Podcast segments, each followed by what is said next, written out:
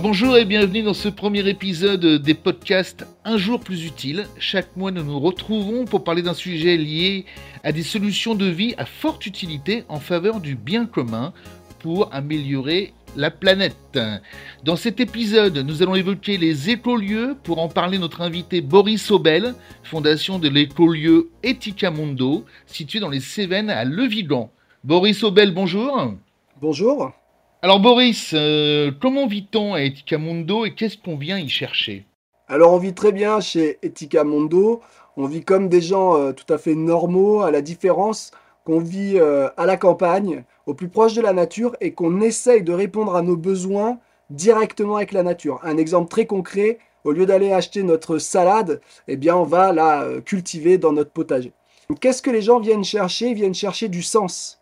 ils viennent pour certains par curiosité, et pour beaucoup, ils viennent se tester dans un nouveau mode de vie, euh, beaucoup plus proche euh, de la nature, et entouré de personnes déjà un peu convaincues euh, par la nécessité de, faire un pas de côté. Après, une grande partie aussi des personnes qui viennent en stage chez nous viennent se tester sur de nouvelles activités pour bifurquer, que ce soit le potager ou la rénovation du mas de manière écologique, ou la, comment mieux gérer les besoins en haute technologie, il y a beaucoup de gens qui viennent, qui se testent, qui voient ce qu'ils préfèrent et ensuite qui continuent leur stage avec une formation approfondie agricole ou artisanale. Voilà ce qu'on vient chercher en général chez nous. Quelles sont les 24 heures type quand on arrive chez Etika Mondo? Déjà, quelle est la durée moyenne de séjour? Et euh, justement, comment se passe l'arrivée, euh, le moment où on est chez Etika? Quel est le programme? Alors il y a plusieurs manières euh, de venir chez nous. La, porte d'entrée, ce sont les stages immersion nature et écolieu qui durent 5 jours. Et il n'est pas rare que les gens, suite à ces stages, reviennent plusieurs fois en chantier collectif avant de proposer de venir une année euh, pleine chez nous en tant que volontaire. Donc je vais me concentrer sur les stages. Euh, la journée type d'un stage, déjà on ouvre sa tente, on entend les oiseaux, on a un décor merveilleux, on est en plein parc national des Cévennes. Et là, c'est parti pour une petite balade matinale à la fraîche pour éveiller les sens. Ensuite, petit déjeuner avec une vue magnifique. Et on enchaîne sur un atelier. Donc les ateliers, ça va euh, de la découverte euh, de la nature, comment elle fonctionne. On se balade en forêt, on observe les, arbres, on regarde comment ça se passe, comment on peut lire la nature et la comprendre.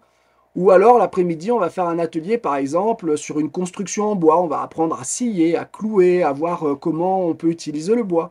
Ou alors on a aussi d'autres ateliers, comment on va appliquer un enduit en terre ou un enduit en chaux euh, comment on peut réduire nos besoins énergétiques et quelles sont les solutions pour vivre malgré tout de manière très confortable. Voilà le type d'atelier qu'on va faire tout au long de la semaine.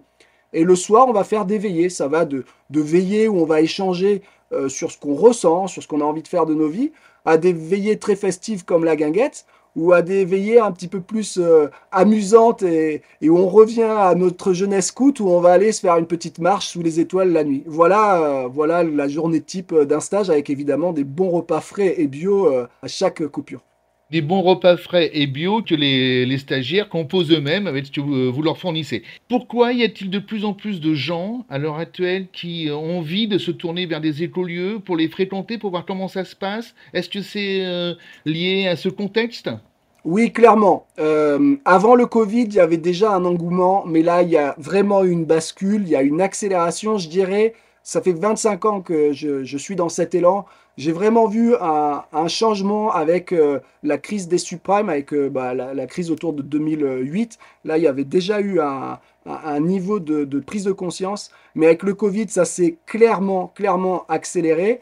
les gens sont inquiets par la guerre sont inquiets depuis la fermeture des frontières. Ils ont senti que finalement, même si notre organisation était solide, bah, ça pouvait être un colosse au pied d'argile. Les gens ne trouvent plus autant de sens euh, qu'avant euh, dans, dans l'industrie, tout simplement. Euh, la société de consommation, les, les gros salaires, c'est plus forcément ce qui les motive. Les gens sont vraiment en quête de sens. Et, et la cerise sur le gâteau, c'est le dérèglement climatique qui est très anxiogène pour quiconque euh, lit une publication scientifique ou s'intéresse à ce sujet. Donc l'écologie, euh, aujourd'hui, on la voit un peu comme des débats houleux euh, autour d'actualités comme ça, mais avant tout, c'est une science. Et de plus en plus de personnes se demandent comment ils peuvent vraiment intégrer cette science dans leur quotidien. Et c'est ça, euh, c'est ce défi-là auquel on répond, et, c'est pour ça qu'on a de plus en plus de personnes qui viennent chez nous. C'est ce qui a apprécié ce côté très euh, carré, très scientifique, euh, au-delà juste de l'intention et des mots. Ça rassure les gens de se retrouver où ils se rendent compte qu'ils sont inquiets des mêmes problématiques? Oui, clairement. La, chose qui est très appréciée quand ils arrivent, c'est qu'ils quittent un, un, monde anxiogène où souvent ils se sentent isolés parce que bah euh, ils sont pris un peu pour des naïfs qui ont envie de changer de vie pour aller à la campagne. Quoi. Il y a un côté un peu léger a priori. Or là, ils se retrouvent avec un, groupe de 20 à 30 personnes qui s'intéressent aux mêmes problématiques, qui ont fait le même constat, et ils se retrouvent dans un écolieu avec des gens qui sont diplômés, qui ont eu des carrières, et qui ont réussi à trouver un premier équilibre euh, où il fait bon vivre, et ça leur fait le plus grand bien par rapport à ça, oui, bien sûr. Il y a de plus en plus d'écolieux qui se développent un peu partout, il y en a énormément, vous allez nous dire à peu près le chiffre en France. Est-ce que vous collaborez ensemble? Quelle est la spécificité entre ces différents écolieux et quelle est, euh, quelle est votre spécificité à vous? Alors oui, il y a vraiment une augmentation forte des écolieux. Euh, la coopérative des oasis euh, compte maintenant plus de 1000 adhérents sur le territoire français, sachant que tous les écolieux ne sont pas forcément adhérents à la coopérative des oasis.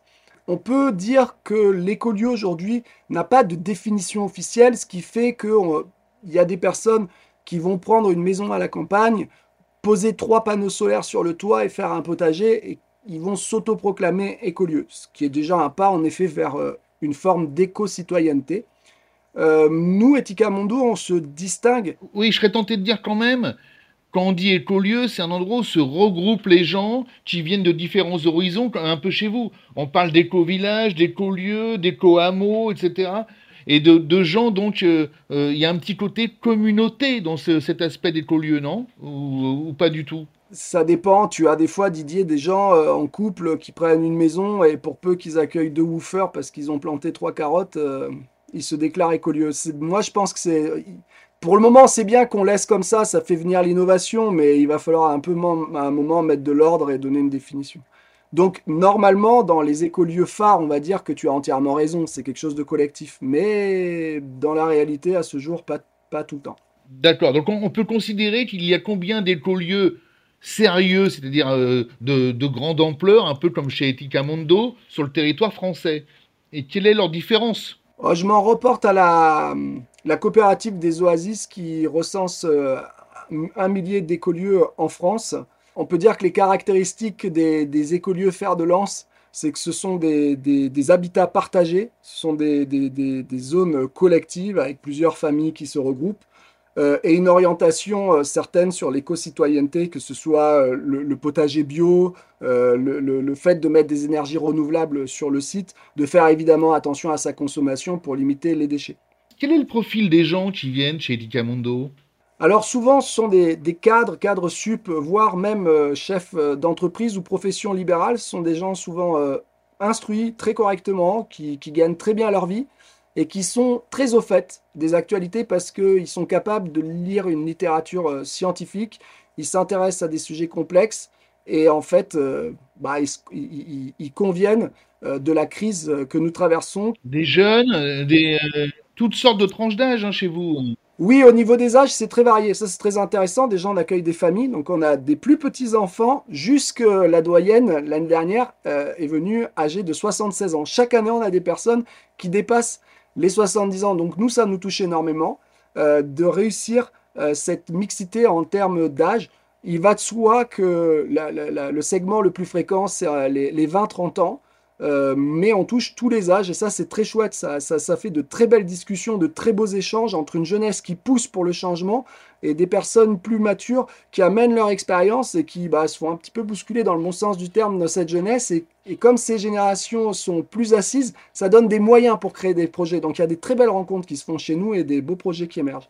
Venir chez Etika Mondo, c'est repartir plus fort pour affronter une certaine tourmente? Alors repartir plus fort, oui, c'est vraiment un témoignage qu'on nous partage régulièrement. Je me sens mieux en repartant de chez vous parce que j'ai clarifié. Là où avant c'était euh, il faut qu'on yaka, aujourd'hui je repars avec une expérience concrète, avec un avis concret euh, basé sur les faits. Pourquoi avez-vous créé ce lieu euh, D'où vous est venue l'idée en fait?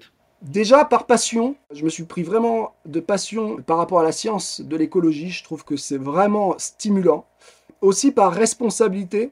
Ça fait déjà plus de 20 ans que je me pose vraiment des questions sur la pérennité de notre modèle. Il contribue énormément à notre confort. On a augmenté notre espérance de vie. C'est un modèle vraiment incroyable qui met vraiment en valeur le génie humain. Et c'est un modèle qui me plaît beaucoup. Mais c'est pas parce qu'il a des gros avantages qu'il faut euh, fermer les yeux sur les inconvénients. Et du coup, moi, c'est un pari que j'ai fait à l'échelle de toute ma vie, qui est de dire euh, revenir dans la nature, je ne crois pas que ce sera revenir à l'âge préhistorique ou aux paysans médiévaux. Je crois qu'aujourd'hui, comme on a acquis les sciences de l'ingénieur, comme on a réussi vraiment à acquérir une très bonne connaissance de l'existant, je crois qu'on va être capable de créer des, villes organiques, euh, qu'on va être capable d'accompagner les agriculteurs pour vraiment un pivot je crois qu'on va être capable en effet de, restaurer les écosystèmes, de nettoyer nos mers et de réconcilier la civilisation humaine avec la nature euh, sauvage. Euh, j'y crois, je pense que c'est comme à une époque où des premiers fous euh, ont cru qu'un jour il serait possible que l'humain vole. à, l'époque, tout le monde l'a rayonné, puis un jour, on a bâti le Concorde. Donc les écolieux, ce ne sont pas des replis sur soi-même, mais des laboratoires d'espoir. Alors je ne dirais pas que tous les écolieux sont des laboratoires d'espoir qui sont ouverts au monde. Il y a des gens qui choisissent le repli sur soi, je ne vais pas le, contester.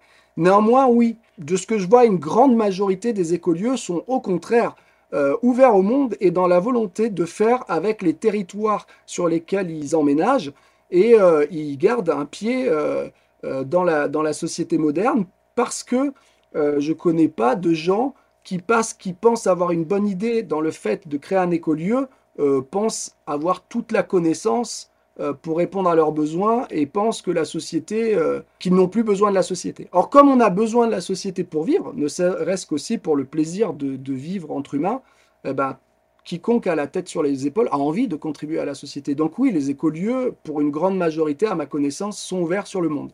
Est-ce qu'il y a des gens qui viennent vous voir en vous disant qu'ils viennent aussi parce qu'ils préparent euh, un effondrement possible? La théorie de l'effondrement? Oui, oui, bien sûr, euh, dans nos réseaux, les, publications sur ce qu'on appelle la collapsologie, l'effondrement, bien sûr, a traversé énormément de personnes qui viennent chez nous. Et c'est hum, dur de voir euh, combien de gens sont profondément inquiets Ok, merci beaucoup. Une dernière question peut-être avant de nous quitter. Est-ce que vous pensez que les écolieux vont se développer de plus en plus? Et comment allez-vous faire évoluer le, vôtre? Oui, je crois que l'écolieu, c'est le premier atome avant la molécule. Tout entrepreneur sait très bien qu'il faut commencer petit pour ensuite grandir. Bon, bah, l'écolieu, ce n'est rien d'autre que des prototypes. Il faut arrêter de penser que les gens qui s'investissent dans des écolieux sont des illuminés qui font leur petite salade dans leur coin. Non, ce sont des prototypes. Euh, aujourd'hui, les écolieux se cherchent, même si nous, chez Etika Mundo, c'est carré, euh, on est euh, accompagné par des scientifiques, on est formé. non, je ne vais pas dire que ça y est, on a toutes les réponses. On est en train de les tester, on est en train de progresser, mais un écolieu ne peut pas faire la même qualité qu'un agriculteur qui est déjà formé aujourd'hui, qui a de l'expérience. Néanmoins, j'espère que d'ici 5, maximum à 10 ans, les écolieux vont apporter des réponses concrètes pour que des communes deviennent des éco-territoires, puis qu'on ait des éco-régions et qu'à l'échelle euh, de nations, on puisse vraiment faire la bascule. Le but, c'est de faire un changement collectif et dans le bon sens et dans la bienveillance. Et évidemment, il faut un temps d'expérimentation et un temps de test, exactement comme l'entrepreneuriat. Merci Boris Aubel et merci à tous de nous avoir suivis pour ce premier podcast utile.